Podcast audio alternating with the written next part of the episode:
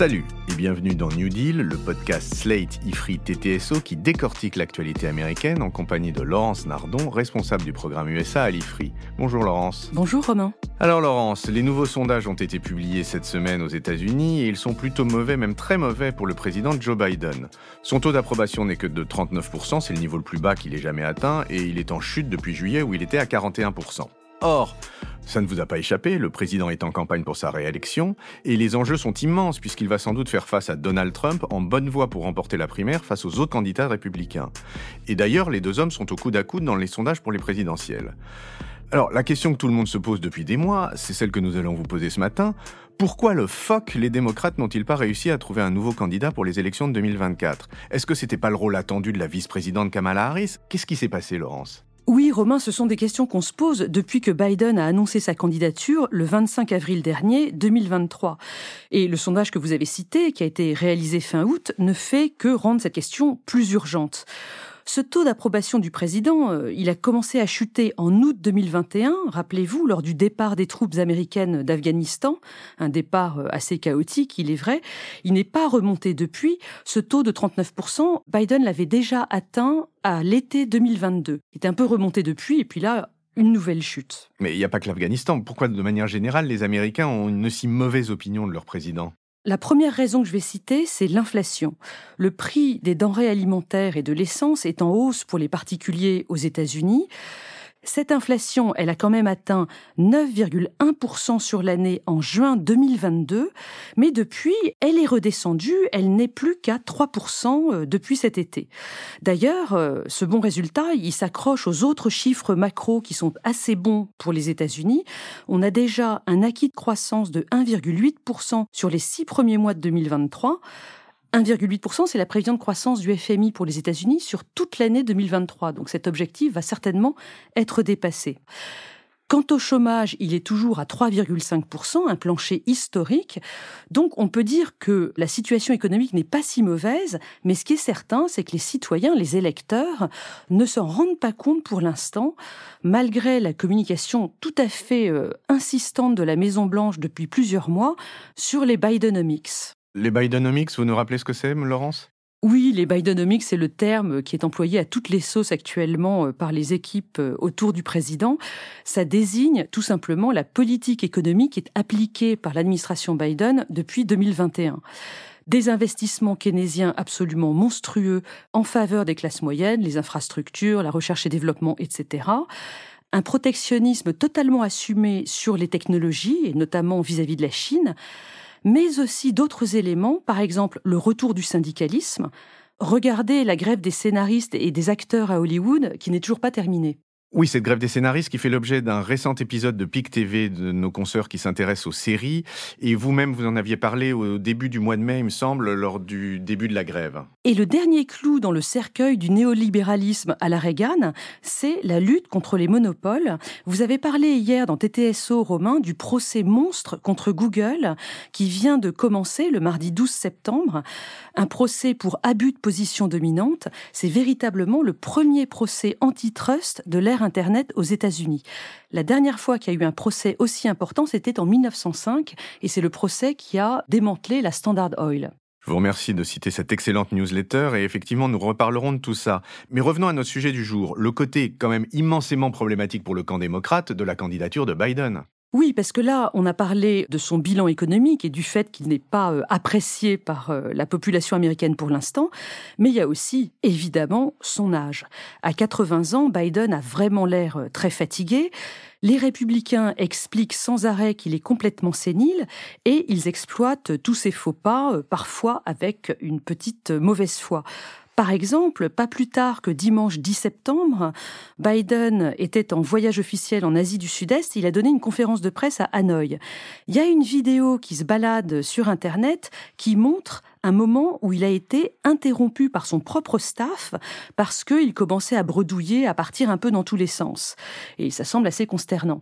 En réalité, c'était la fin de la conférence de presse et donc le staff l'a interrompu parce que c'était euh, c'était terminé. En tout cas, cette tactique euh, des républicains, elle fonctionne parce que les Américains sont très inquiets. On le voit dans le sondage que vous avez cité en introduction. 73% d'entre eux sont très préoccupés par le niveau de compétences physiques et intellectuelles du président et 76% d'entre eux remettent en question sa capacité à accomplir un second mandat. Oui, pour ce qu'on en voit, il est effectivement assez difficile de penser qu'il puisse tenir encore 5 ans, c'est-à-dire l'année qui lui reste, plus un nouveau mandat de 4 ans. Mais alors, que font les démocrates pour préparer l'avenir, si je puis dire? Eh bien, le plan en 2020, c'était de nommer tout naturellement euh, Kamala Harris euh, prétendante du parti pour les élections de 2024. Mais comme on l'a vu, ça n'a pas totalement fonctionné. Alors d'une part, je pense que Kamala Harris n'a jamais eu de positionnement politique clair, on ne sait pas trop si elle est modérée ou radicale au sein du Parti démocrate et donc elle n'a pas su fédérer de troupes derrière elle. La question plus difficile, c'est de savoir si elle a vraiment été aidée par les équipes de la Maison Blanche euh, ces trois dernières années. N'ont-elles pas plutôt préféré protéger le président plutôt qu'aider la vice-présidente à prendre sa place dans le dispositif électoral pour 2024 Dans ce cas-là, ça aurait été une grosse erreur stratégique euh, pour le Parti démocrate. Alors vous pointez une éventuelle responsabilité de la Maison-Blanche dans la non-émergence de la vice-présidente, mais est-ce que cette Maison-Blanche aurait pu aussi empêcher l'émergence d'un autre candidat en dehors même de ses murs? C'est la question parce que si on se souvient bien, dès 2020, on savait déjà que Biden était un candidat par défaut, qu'il fallait absolument le remplacer. Et donc c'est évident qu'il y a eu un phénomène d'inertie ces dernières années. La Maison-Blanche a peut-être joué un rôle pour protéger une candidature Biden, mais ce qui est évident, c'est qu'il y a eu aussi le rôle des grands élus du Congrès, des responsables du parti, le DNC, le Democratic National Committee, et puis peut-être aussi les entités politiques locales qui soutiennent leurs propres poulains, comme par exemple le Parti démocrate de Californie qui soutient Gavin Newsom, ou euh, le Parti démocrate du Michigan qui soutient Gretchen Whitmer. Ce que je pense, c'est qu'il y a certainement eu des rivalités, des désaccords entre tous ces acteurs qui ont totalement gelé la situation autour de Joe Biden, empêchant, comme vous le disiez, l'émergence d'un nouveau candidat. Bon, alors donc on en revient à ce scénario qui est quand même un scénario catastrophe pour les démocrates. Qu'est-ce qu'ils vont faire si Biden a un problème de santé gravissime? Il faudra bien qu'il présente quelqu'un d'autre. Et c'est quoi les noms qui circulent? Alors, ça dépend un petit peu du calendrier. Là, euh, septembre 2023, nous sommes à 14 mois de l'élection de novembre 2024. Si Biden décroche à la toute fin pour une raison ou pour une autre, les démocrates n'auront pas de marge de manœuvre et ils devront nommer Kamala Harris. Vous nous redonnez les taux d'approbation actuels de Kamala Harris? Eh ben, ils sont euh, similaires à ceux de Biden. 39,5% approuvent sa personnalité, 53% la désapprouvent. Les deux, Biden et Kamala Harris, sont en ce moment juste derrière Trump, qui lui recueille 40% de favorabilité et 56% de défavorabilité. Donc on choisira Kamala Harris si les démocrates ont le dos au mur. Mais si on a un peu plus de latitude, quels sont les autres noms qu'on pourrait faire sortir du chapeau? Il y en a un qui revient un tout petit peu comme un marronnier, donc euh, je l'évacue tout de suite, c'est celui de Michelle Obama. C'est pas très sérieux parce qu'elle a toujours dit qu'elle ne s'intéressait pas du tout à la politique, elle ne comptait pas en faire. Il faut régler aussi le sort de deux autres candidats qui sont pas très sérieux, même si ce sont les deux seuls euh, officiellement déclarés à ce stade en plus de Biden.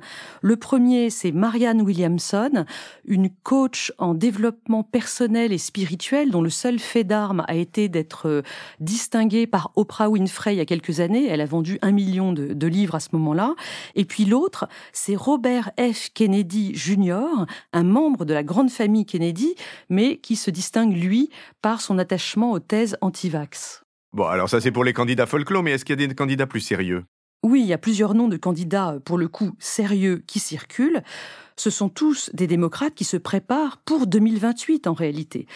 La question, c'est juste de savoir si l'un d'entre eux sera obligé tout à coup de, précipiter une candidature pour remplacer Biden euh, au pied levé en 2024. Alors, la liste, Laurence, donnez-nous votre liste. Alors il y a pas mal de noms, j'en ai sélectionné quelques-uns. Celui par exemple du secrétaire au transport euh, Pete Buttigieg.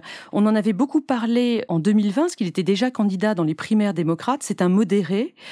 Il y a aussi l'élu de New York extrêmement radical, Alexandria Ocasio-Cortez. Et puis, je vous cite quatre gouverneurs qui ont en commun d'être tous démodérés.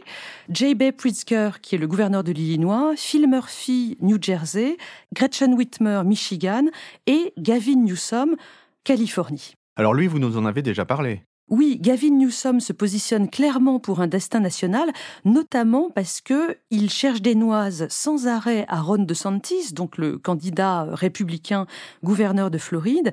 Les deux hommes se défient sans arrêt par médias interposés et, et la dernière idée, c'est qu'ils fassent un débat télévisé. Tous les deux, ça pourrait se produire au mois de novembre. Oui, Ron DeSantis qui espère encore être une alternative à Trump dans le camp républicain.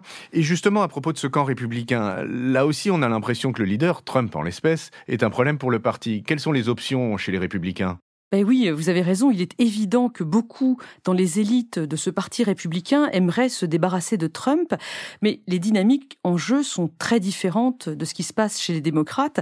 C'est pas un vieux monsieur fatigué euh, dont on a peur qui se casse la figure, mais un intimidateur, un harceleur toujours aussi agressif contre les membres de son propre parti. Trump n'a même pas pris la peine d'aller au premier débat télévisé qui avait lieu le 23 août dernier il n'a pas à se gêner parce que, à l'heure actuelle, il est tellement loin devant ses adversaires dans la primaire démocrate. Il est aux alentours de 53% des intentions de vote euh, des républicains. De Santis, dont vous parliez, est à 13%, c'est-à-dire 40 points derrière. Ce que vous nous dites, c'est qu'entre Trump euh, aux portes de la prison et Biden épuisé, c'est une élection qui se présente pas si bien, ni pour l'un ni pour l'autre des deux partis américains. Pas si sûr, en tout cas pour Trump, pas pour son parti, parce que je pense qu'il va euh, réussir à instrumentaliser euh, les nombreux procès contre lui au service de son image, au service de sa popularité euh, auprès de sa base. Donc il y a une asymétrie, si vous voulez, pour conclure, entre ce Biden fatigué et ce Trump qui tient toujours la base républicaine. Eh bien, effectivement, nous conclurons là-dessus et c'est un excellent teaser pour le reste de cette saison. Merci Laurence et à la semaine prochaine. Merci Romain, à la semaine prochaine. Retrouvez New Deal chaque semaine sur Slate Audio et toutes les plateformes de podcast.